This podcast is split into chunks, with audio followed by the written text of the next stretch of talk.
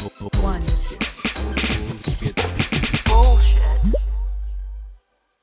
Bienvenida al podcast. Este, hoy tengo el placer eh, de grabar con Sol Mes, eh, una invitada ampliamente solicitada por todo el mundo que escucha el podcast. Me da risa, me llegaron, me llegaron casi que requests por Instagram diciendo por favor invítala, por favor invítala. Oh. Así que bueno, aquí está, los, los deseos de los usuarios son cumplidos. Este, pero me gustaría igual, aunque sea eh, un episodio muy pedido, que te presentes, le digas a la gente quién eres, qué haces, de un poco de contexto y después arrancamos con, con el tema. Eh, bueno, mi nombre es Solmés. Eh, para los que no me conocen, eh, yo, a ver, no, yo trabajo en UX desde hace un montón de tiempo. Eh, a ver, la mitad de mi carrera profesional eh, fui product manager, la segunda mitad trabajé en UX. Tengo, y aún trabajando como product manager, trabajaba en UX antes de que UX tuviera ese nombre. ¿no? Claro. De hecho, mi primer trabajo fue User Research antes de que User Research se llamase User Research. Eh, entonces estoy como en el mundo del diseño desde, desde hace mucho tiempo, aún cuando trabajaba de producto. La, la aclaración que suelo hacer es que, digamos, si bien ahora estoy como en el mundo del diseño, eh, yo cuando hablo de diseño eh, no hablo en términos de píxeles, de grillas ni de colores porque no estudié nada de eso. Eh, yo cuando hablo de diseño, hablo de diseño en términos de producto, ¿no? Eh, de hecho, una de mis primeras charlas en el mundo UX fue Sin ROI no hay diseño. Eh, nada, bueno, al principio justamente por, por ser, por osar hablar de pesos, este, por osar poner pesos al lado de los píxeles, este, era así como el anticristo. Y bueno, ahora nada, ahora que la, que, que la, que la disciplina va madurando, es cada vez más claro la necesidad de empezar a darle eh, eh, digamos, más visibilidad aspectos más de negocio y producto. Pero, digamos, de mi perfil lo más importante es que eh, yo entro en el diseño no desde el diseño, sino desde producto. Y cada vez que yo hablo de diseño, hablo de diseño en términos de producto. Así Claro. que eso. ese es mi Claro, o sea, que traes una mirada súper interesante eh, porque si fuiste product manager antes, eh, vienes como de, del otro lado de- del, del río, ¿no? Y está buenísimo porque, nada, conoces los dos lados de la moneda, así que Ujú. hay, hay un gran aporte allí. Eh, y justamente eso que comentas del ROI es, es el tema principal de hoy, que me parece, eh, eh, no sé si es como un tema que antes se tocaba muy poco en diseño eh, y, y poco a poco he visto que la necesidad de que los diseñadores aprendan de métricas, aprendan de negocio, aprendan de, del valor de lo que están haciendo, como que cada vez es más necesario, ¿no? Como que cada vez Ujú. las empresas están entendiendo que cool, está buenísimo que sepas poner píxeles y que sea todo hermoso, eh, e incluso está buenísimo que hables con usuarios, pero yo necesito saber eh, esa cosa que hiciste, cuánto está aportando el producto, ¿no? Exacto. yo creo que un poco va por ahí la conversación. Sí, el proverbial botón del millón de dólares del que habla Jared Spool. Claro, tal cual, ¿no? Como que esperan que, que, que comencemos a, a, sentarnos en la mesa los niños grandes y, y, podemos hablar en el mismo idioma, básicamente.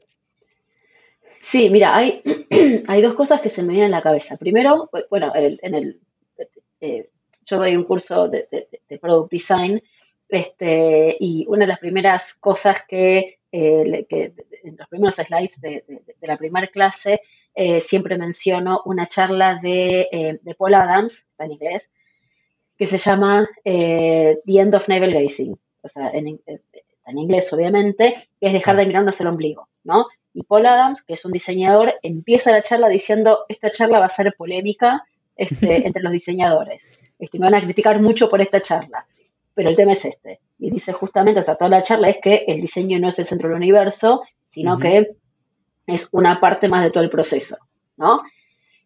Y eso también se engancha con, eh, hace poco, en un podcast, que es, no es, muy nuevo, pero yo lo escuché hace poco, en un podcast eh, donde creo que es Melissa Perry eh, entrevistando a Jeff Patton. Jeff Patton, para que no lo conocen, es, es, un personaje muy conocido este, del mundo del producto. Em, eh, justamente, bueno, Melissa le pregunta acerca del el futuro de Agile, porque Jeff Patton habla mucho de Agile, ¿no? Entonces, bueno, porque hay un montón de, digamos que, de, de, mucho el podcast habla de cómo, bueno, Agile este, no está, es una cosa de desarrollo que no está muy adaptada sí. a los procesos de producto, ¿no? Entonces, le preguntan acerca del futuro de Agile. Y más allá de la respuesta que le da Jeff Patton, eh, yo me quedé pensando, bueno, ¿cuál es el futuro del diseño? ¿No? Entonces, claro. en función de justo esto, esto que vos decís, que eh, que, las empresas están esperando que el diseño se siente a comer con los chicos grandes. Este, Es eso, ¿no? como que la idea, yo estoy de publicidad, con lo cual pienso en taglines, no pienso en eslóganes. este, entonces lo primero que se me ocurrió fue, el futuro del diseño es producto y el futuro del producto es diseño, ¿no? ¿Por qué? Porque justamente un poco lo que decías antes, la madurez de la disciplina eh, fue llevando a que cada vez más ya, ya no es suficiente con que, los con que los diseñadores piensen en el usuario. También tienen que empezar a pensar en el producto y en el negocio y en el impacto que las decisiones de diseño tienen, no solamente en los, en, en los usuarios, sino en el producto y en el negocio. Entonces, eh, la, la, madurez de la disciplina va llevando a que los diseñadores empiecen a pensar en producto. Y de la misma manera, este, esta necesidad del negocio eh, de justamente de, ser redituable, rentable, eh, hace que la gente de producto tenga que empezar a mirar diseño desde el punto de vista estratégico. O sea, tiene que dejar de ver al diseño como pintar las pantallas lindas, pintar nuestras decisiones de colores lindos, sino que eh, entender que el diseño es un asset estratégico que trae beneficios al negocio, ¿no? Entonces, este, nada, es como justamente, bueno, que se juntan estos dos mundos, ¿no? El, mundo del producto y el mundo del negocio. Exacto, y eso, eso será que tiene que ver con que vamos eventualmente a migrar un modelo donde eh, el puesto no es UX designer, sino que naturalmente siempre será product designer porque se espera que esta persona entienda de negocio, de métricas y, sea como este PM superdotado que sabe diseñar también. Sí, lo que pasa es que ahí también te chocas con esta, bueno, viste que todas las palabras que están de moda tienen, ah, están como, como muy desdibujadas de su significado original, ¿no? Sí.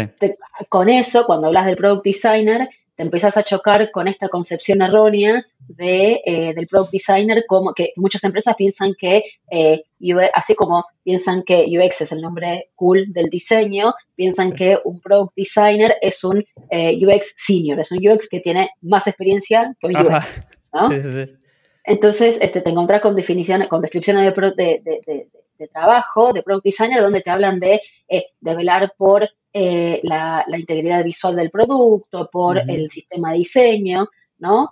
Eh, entonces, nada, es también cuando empiezas a hablar de product designer, también es importante ajustar la definición de product designer, no es un UX senior, ¿no? Sino que es alguien que ya no se encarga de los píxeles o ya no se encarga solamente de los píxeles, sino que además se encarga de el negocio, ¿no?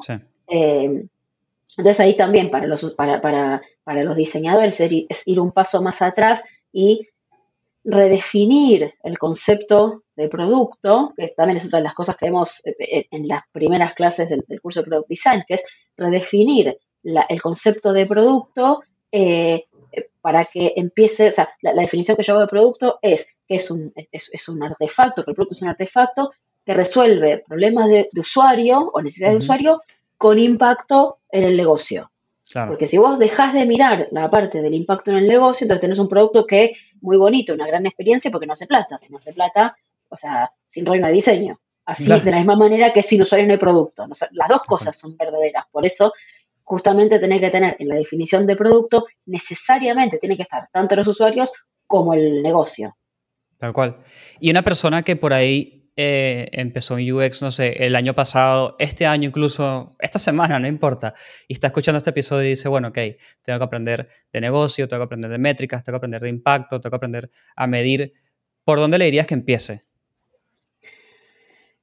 Em, a ver, si venís de UI, tenés que empezar por eh, empezar a migrar a UX. O sea, tenés que dejar de pensar en el aspecto visual y ir un, eh, ir un paso más atrás, si se quiere, depende de qué analogía estés usando, pero ir un paso más atrás y empezar a pensar en el usuario, ¿no? En vez de resolver problemas, en, vez de, en vez de resolver problemas visuales, resolver problemas de usuario, porque ese es el prerequisito para empezar a pensar en producto. Sí. ¿Y, cómo se mete en, en, toda la parte del ROI? ¿Cómo se mete en, en la parte de medir impacto específicamente? Eh, bueno, igual eso ya es un camino que tenés que haber avanzado, no, es para el que empezó ayer. Este, pero digamos, más allá de, que tan rápido sea la progresión, eh, a ver, una de las cosas que yo siempre digo, le digo a los diseñadores es que no pueden mover, o no deberían mover, muchas veces se hace, pero no deberían mover un píxel en la pantalla si no saben para qué lo están midiendo, para qué lo están moviendo, ¿no? Porque si vos moves un píxel, pero no sabes por qué, en definitiva es porque te pintó. Y así como te pintó a vos, puede venir otra persona que le pinta de una, que lo haya, que lo mueva de una manera distinta, entonces está, bueno, el, me pinta del, ¿cuál me pinta más? Claro, sí, el famoso concepto de, chofer de mouse, ¿no? Que, cualquier persona, no, no, pon este, esto más arriba, no, pon esto rojo, pon esto blanco y eh, al final es lo que sea. Tal cual. Por eso es importante, o sea, si vas a empezar a, o sea, Roy ya estás un poco mucho más lejos, ¿no? Tienes que empezar por, o sea, eh, eh, el mindset de diseño tiene que ser, yo no diseño porque porque hago cosas lindas, yo no hago, o sea, no se diseña porque se hace arte, se diseña porque estás resolviendo un problema de usuario de producto de negocio. Entonces, en tanto estás resolviendo un problema, tenés que fijarte de mover esos píxeles para que resuelvan ese problema.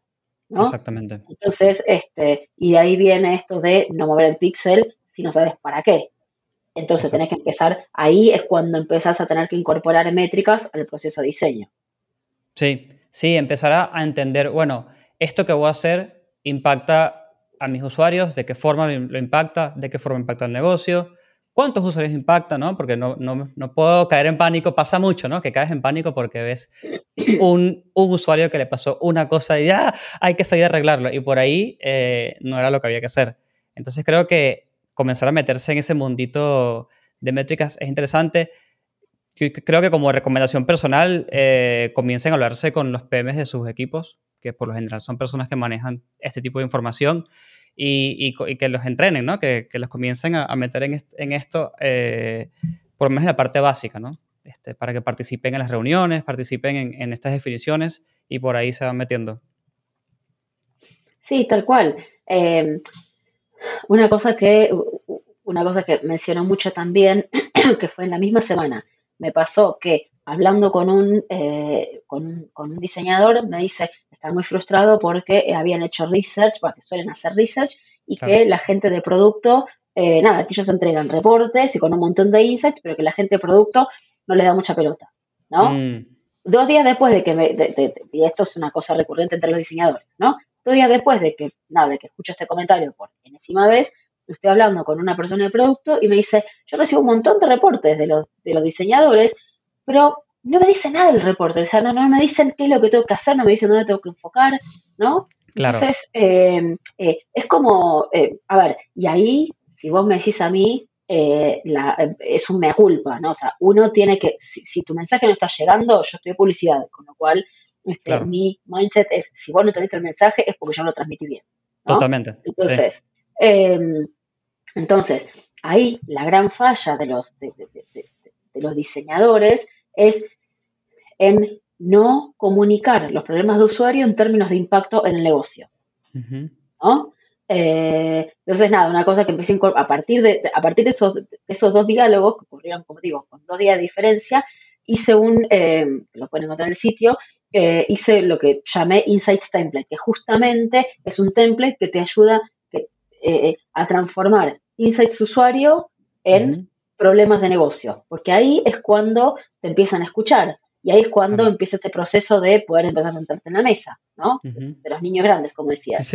Entonces, eh, bueno, hace poco leí una frase de Jared Spool que dice que las métricas son la lengua franca del, eh, eh, del negocio. Entonces, volviendo a esto del ROI que decías, ¿no? Y, de las métricas, uno, para, para, hay que, porque lo que pasa con los diseñadores es que hablan de de los problemas del usuario, y que es todo así como de los usuarios, y termina siendo como una cosa así como muy hippie, ¿no? Y que, que la gente de, negocio lo que le interesa es hacer plata. O sea, le interesa que el negocio crezca.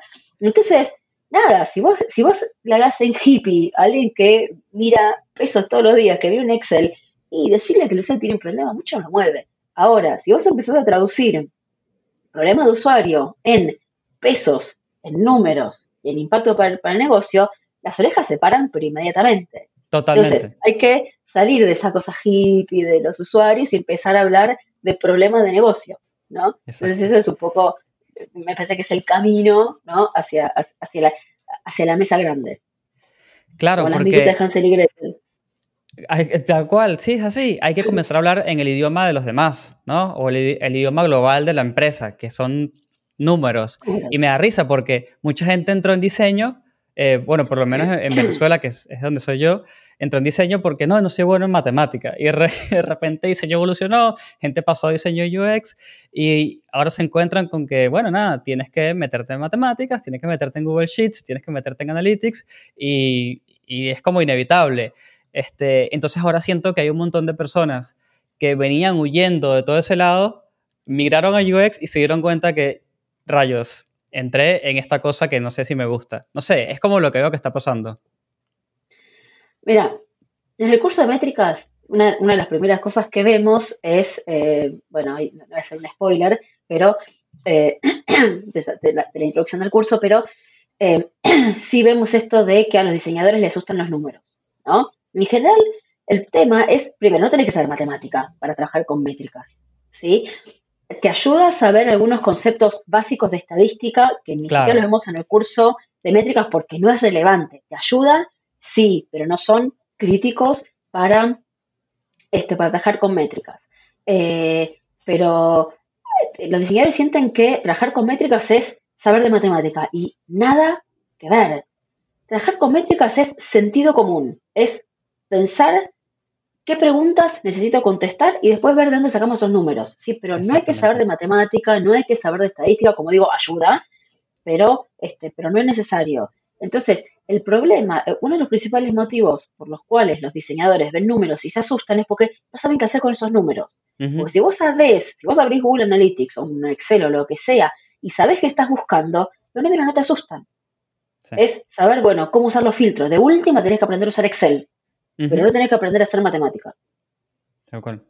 Sí, este, y también saber los, objetivos, ¿no? Los objetivos de tu, equipo y los objetivos de la empresa te ayudan también a entender qué rayos estás buscando, ¿no? Porque si no sabes cuál es el objetivo, te pueden poner la base de datos que quieras, puedes conseguir lo que quieras y, es como, bueno, ¿qué busco acá, no? Entonces, eh, nada, hay que, hay que ir como eh, juntando puntitos, juntando conocimientos y a partir de allí se pueden comenzar a meter en el lado de, todo esto del ROI del diseño, básicamente. De hecho, una cosa, una cosa súper interesante que a mí me sorprendió hace poco en, uno, en una de las ediciones del curso de, métricas, invité a una persona que, es, que, hace métricas en una empresa de juegos, está lleno de números. Además, él viene de, eh, él viene de, eh, del mundo de los números, ¿no? Entonces él me decía que eh, él tiene un montón de números, pero que le faltan preguntas.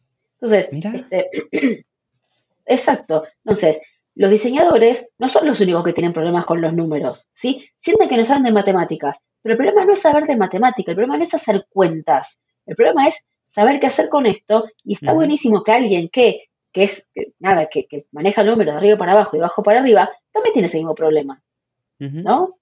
¿Por qué? Porque un número, si una pregunta, no te dice nada y no te sirve para nada. Totalmente, totalmente. De hecho, ahora, qué lástima que no me acuerdo el nombre, pero estaba viendo un video de introductorio de Career Foundry de, de Data Analysis. No me acuerdo la profesora, pero súper interesante, donde ella, nada, explica como todos los pasos que, que, ella recomienda para hacer el análisis de la data y todo esto, y eventualmente llega a la presentación y dice, ahora, ¿a quién le vamos a presentar esto? ¿O quién nos pide esto? Eh, depende de quién nos pida esto o a quién le presentemos, hay preguntas que hay que responder que son completamente diferentes. Y entonces da un ejemplo básico como, bueno, marketing quizás te pregunta eh, a, qué segmento le puedo hacer una campaña para que sea más efectiva, ¿no? Entonces ella dice, ah, bueno, entonces quizás buscamos ese segmento que si es una aplicación, por ejemplo, de, de compra de comida, ese segmento que consume más o que hace más órdenes o que la orden es, el ticket de orden es más grande. Este, pero quizás si me pregunta producto, la pregunta es diferente y tengo que buscar otro tipo de datos entonces, nada, por ahí va la cosa. Claro, es que, a ver, em, eh, no es que uno tiene que elegir en función de, eh, a ver, uno no entra a mirar números, a menos que a veces el caso de uso es una, mirada exploratoria, ¿no? Y ahí está muy bien, cuando vas a tratar de sacarle juego a los datos. Pero en general el caso de uso más frecuente es entender la performance de alguna cosa que nosotros hicimos, ¿no? O cómo nos está yendo respecto de conseguir tal o cual objetivo. Entonces, eh, no es que uno tiene que fijarse cómo le presenta tal o cual, o sea, qué le interesa a tal o cual audiencia, sino que qué pregunta tengo que contestar para saber qué métricas tengo que usar, ¿no? Sí, tal cual. Y, después llega como un segundo reto, que es la presentación de la, de la métrica, ¿no? La presentación, o sea, la, la, bajada final a la persona que lo va a consumir. Este, por, por ese lado, ¿tienes alguna recomendación, algo, algo importante que sepamos, que debamos saber los diseñadores? Eh, a ver, Sí, bueno, de hecho es todo un módulo, eh, de, de, de, todo un módulo eso, o sea, me cuesta como resumir, eh, me cuesta como resumirlo, pero eh, a ver, el tip principal es el mismo de la clase número uno de métricas, es qué preguntas tenés que contestar, porque en función de la, de, la pregunta surge todo el resto, desde el análisis hasta la presentación. Claro. O sea, tener claras las preguntas nada, eh, impacta en todo el proceso. Sí, tal cual. Este, sí, porque aparte no es lo mismo, y, también aquí te le presentas, ¿no? Porque no es lo mismo presentarlo a tu equipo interno, tipo, chicos, nada, e, esta es mi conclusión, este es lo que acabo de conseguir, versus presentarle a una presentación al C-Level, ¿no? Porque el C-Level hizo, hizo alguna pregunta o quiere algún tipo de data. Son como dos, dos personas diferentes a las que hay que presentarle de forma completamente diferente. Sí, bueno, y ahí, ahí tocaste un punto eh, importante, ¿no? Esto de el C-Level quiere cierto tipo de data. Muchas veces el pedido que uno recibe, al igual que el pedido de diseño, te piden métricas y te dicen, bueno, quiero saber, eh, decime cuántos usuarios hay. Mm. Y tal vez, ¿cuántos usuarios hay? O sea, es como ser chofer de mouse, ¿no? Es, pero, ser chofer de mouse, pero en el Excel o en, Analytics. O sea, tal vez se puede saber qué pregunta quieren contestar, porque tal vez la cantidad de usuarios no responde a la pregunta. Si vos querés ver cómo fue evolucionando la cantidad de, eh, no sé, usuarios de la aplicación, lo que tenés que mirar es, eh, no sé, eh, usuarios activos, digo, cualquier cosa, ¿sí? No es la cantidad de usuarios. Entonces, este, una cosa que también sobre la que yo hago mucho hincapié para pedidos como este o pedidos de diseño de lo que sea es parar, pensar y preguntar, ¿no? Esas, Es así, porque mm, las tres P, ¿no? Las tres P del valor, le, digo yo. Porque esta es la primera forma en que uno agrega valor a través del diseño.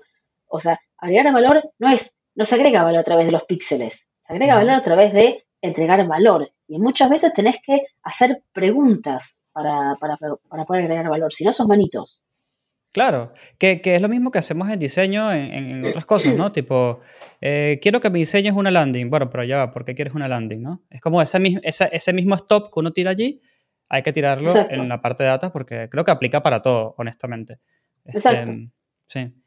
Em, eh, ay, tenía una pregunta. Ah, sí si yo me pongo del lado de, si juego como el abogado del diablo, ¿no? Eh, o de la persona que está escuchando esto y que es súper fanático de la data eh, cualitativa y dice, ah, ya va, pero estoy escuchando este podcast, significa que todo lo que yo haga del lado cualitativo no sirve. ¿Qué hago con esto? Este, ¿Qué le dices a esa persona? No, a ver, no, no es que no sirve. A ver, eh, los datos cualitativos son, bueno, a ver, iba a decir son la otra cara. Y acá un paréntesis. A veces son la otra cara. ¿No? Porque a veces los datos cualitativos y los cuantitativos se complementan, pero a veces te cuenta una historia totalmente distinta. Entonces, sí es importante cada vez que se pueda este, cotejar los datos cualitativos con cuantitativos para ver si estamos viendo eh, eh, eh, las dos caras de lo mismo, hay que estornudar, o... Tranqui. Oh. Hay un editor acá, así que ni te preocupes. Ah, perfecto. Em, em, eh, es súper importante entender, em, digamos, validar datos cuantitativos con cualitativos para saber si eh, está mostrando dos partes de lo mismo o si está mostrando dos historias distintas, ¿no? Entonces, eh, no es que no sirven. De hecho, bueno, mira, hoy en la mañana tuve una conversación con, con, un banco donde estamos haciendo, estoy haciendo el curso de, de Analytics y justamente eh, me decían que la gente de, eh, que hace user research cualitativo este, necesita, trabaja muy en conjunto con la gente que, eh, con el equipo de datos cuantitativos. ¿Por qué? Porque muchas veces para hacer user research cualitativo necesitas datos cuantitativos, ¿no? Em, bueno, y al revés también. De hecho, viste que en la televisión yo te decía que empecé mi carrera profesional haciendo eh, encuestas, ¿no? Sí. Y para hacer las encuestas cuantitativas, lo primero que hacíamos era un, eh, una, digamos, una, eh, una ronda de entrevistas cualitativas, porque como era encuesta, vos tenías que tener las diferentes opciones de respuesta para las preguntas. Entonces, hacíamos una ronda de, ponerle 20 entrevistas cualitativas, no 5, 20 entrevistas cualitativas para entender cuáles eran las opciones posibles de respuesta. Entonces, en función de eso, en función del análisis cualitativo, hacíamos después el análisis cuantitativo, con lo cual este, no son cosas excluyentes, sino que son, se retroalimentan todo el tiempo y de un montón de maneras distintas. Claro, sí, como para que la gente que escuche el, episodio no vaya a pensar como que, ah, bueno, entonces eh, lo que aprendí del lado cual y no sirve o no me meto de ese lado, ¿no? Sino que entiendan que, que, todo, que todo se va como combinando, honestamente. Este, yo, por ejemplo, ahora que, estoy, que, tengo la oportunidad de estar en Modo, que es una empresa quizás un poco más grande eh, de lo que estoy acostumbrado a estar, eh, es interesante también ver cómo, cómo eso que hablamos eh, hace un rato, ¿no? que la data es el idioma universal de la empresa. Entonces la data es lo que eh, logra que UX se pueda comunicar bien con eh, la gente de engagement, con la gente de marketing, con la gente de growth. ¿Por qué? Porque todos entienden el, mismo idioma y, y hace que UX pueda participar en la conversación y que no se quede solamente en, mira estos usuarios, dicen esto y esto y esto, sino que sea... Eh, que uno pueda decir, eh, ¿sabes ese KPI que estamos siguiendo? Esto lo está impactando, vamos a trabajar en esto y esto y esto. Entonces, yo creo que em, es una manera que no solamente profesionalmente uno como individuo eh, lleve su carrera al siguiente nivel, ¿no? Sino que es una señal de que la disciplina está madurando en, en, en Latinoamérica, en el mundo habla hispana. Sí, igual, ah, sí, Además, vos antes decías eh, que, lo que pasa con muchos diseñadores es que, que ven un usuario que dice tal cosa, entonces empiezan a cambiar toda la interfaz, ¿no? Entonces, justamente esto de la combinación entre métricas cualitativas y cuantitativas, este, las métricas, o sea, los estudios cualitativos, lo que te permiten es encontrar patrones de comportamiento y después de manera cuantitativa podés cuantificar justamente este, eh, qué, tanto, qué tan frecuentes son esos patrones que encontraste, ¿no? Entonces, por ahí, entonces, justamente el estudio cuantitativo te permite saber si ese usuario es representativo del 20%, del 1% o del 80%. Exactamente. De hecho, es una lástima que uno pueda compartir muchas cosas acá por, por, temas de, confidencialidad, ¿no? Pero hoy justamente nos pasó algo por el estilo, que logramos eh, eh, detectar que un, reclamo que era muy común, venía, eh, eh, o sea, era ocasionado por un motivo y, después vimos eh, el impacto en las métricas y dijimos, ah, ok, atendemos esto. Y fue súper interesante porque eran cosas que hasta que no conseguimos la parte quali no entendíamos de, dónde estaba metido esto hasta que lo descubrimos y logramos combinarlo por todos lados. Entonces, creo que nos hace profesionales más integrales. Em, que no solamente nos quedamos en el pixel y en la entrevista, sin desvalorizar obviamente todo, todo ese lado. Sí, otra cosa también, ahora que mencionaste eh, esto, ¿no? Una, una fuente de, información cualitativa que los diseñadores suelen, digamos, usar muy poco es el call center. El call center, las redes sociales, este, los reviews de los App Store, eh, pero en particular el call center, si trabaja en una empresa lo suficientemente grande como para tener operación de call center, eh, porque los, los, los, agentes se la hablan 24-7 todos los días, todo el tiempo con los usuarios. Entonces, tiene un montón de información cualitativa que después uno, uno puede cuantificar, ¿no? Entonces, eh, muchas veces yo he hecho varios proyectos donde era mucho más eficiente eh, eh, hablar con el call center para relevar información cualitativa que hablar con los usuarios, ¿no? Totalmente. Eh, la misma calidad de información de una manera muchísimo más eficiente. Total. Entonces, eso, tener en cuenta que, las entrevistas con usuarios no son la única fuente de, información cualitativa. Claramente el call center no siempre va a reemplazar a las entrevistas con usuarios, mucho menos las responsabilidad. pero para algunas cosas, eh, a ver, en general es una fuente de información cualitativa de por sí y a veces este, hasta es más eficiente que, eh, las entrevistas. Sí, totalmente. Y, ahí justamente hablando de, la parte del call, del call center y todo esto, se me ocurre preguntarte em, cuáles son las fuentes más comunes de data cuantitativa que se te ocurren así en tu experiencia. Ay, es que depende mucho de la empresa. Claro, eh, sí, sí, Lo, que yo te diría, el primer punto que yo haría sobre esa pregunta es, eh, la data, Google Analytics no es la única fuente de datos, ¿sí? No es la única fuente, porque Google Analytics te muestra información de comportamiento en la web, pero no te habla de, eh, comportamiento, de, de, actitudes, hay un montón de cosas que no te dice, ¿no? entonces, Google Analytics es una fuente, em, por ejemplo, los que usan Data Studio, eh, en general Data Studio tiene fuentes de más de una, este, tiene datos de más de una fuente, o sea, además de Google Analytics, muchos tableros de Data Studio tienen, eh, tienen data de, ventas, del CRM, del call center, etcétera, ¿no? Entonces, este, el primer punto es, Google Analytics no es la única fuente de datos.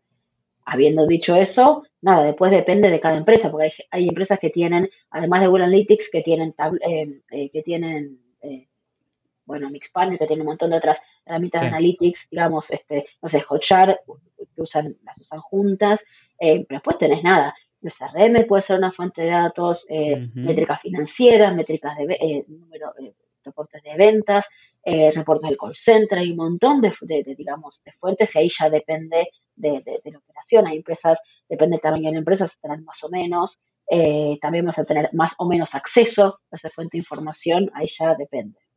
Claro. Y te hago una pregunta que no es que, porque para la gente que escucha el episodio, eh, solo nombra muchas veces el curso, y aunque no es un episodio en promoción del curso, sí me, sí me encantaría preguntarte este, cuáles cursos tienes, de qué tratan y dónde la gente los puede conseguir. Así los ponemos abajo en un link eh, y se van a chusmear si les interesa el tema y, se inscriben. Bueno, traté de no hablar demasiado porque sí. No, pero, pero está bien, está bien, porque, porque o sea, te conocí por eso, así que está buenísimo. A ver, los dos cursos que doy, doy, a ver, doy tres, ¿no? Pero los dos que, que, eh, que doy así como con, son los más solicitados son el de Product Design y el de métricas. En el curso de Product Design lo que vemos es justamente cómo, eh, para los diseñadores, cómo hacer para pasar, para evolucionar hacia un rol de Product Design, ¿no? Y acá volvemos al tema de la misconcepción del término Product Design. Eh, si vos, todos los cursos que vos busques de Product Design van a, van a estar basados en hacer el research, en, el doble diamante, en design thinking, ¿sí? Están como proceso de diseño no vemos eso. Este curso no es eso. El curso de Product Design lo que hace es se centra en los tres eh, skills básicos que tiene que tener un diseñador para, empezar a trabajar en producto, que es saber de producto, saber de negocio y saber de métricas. ¿Sí? Después de eso, vemos cómo integrar estas tres cosas, producto, usuario y negocio, al proceso de diseño. ¿sí?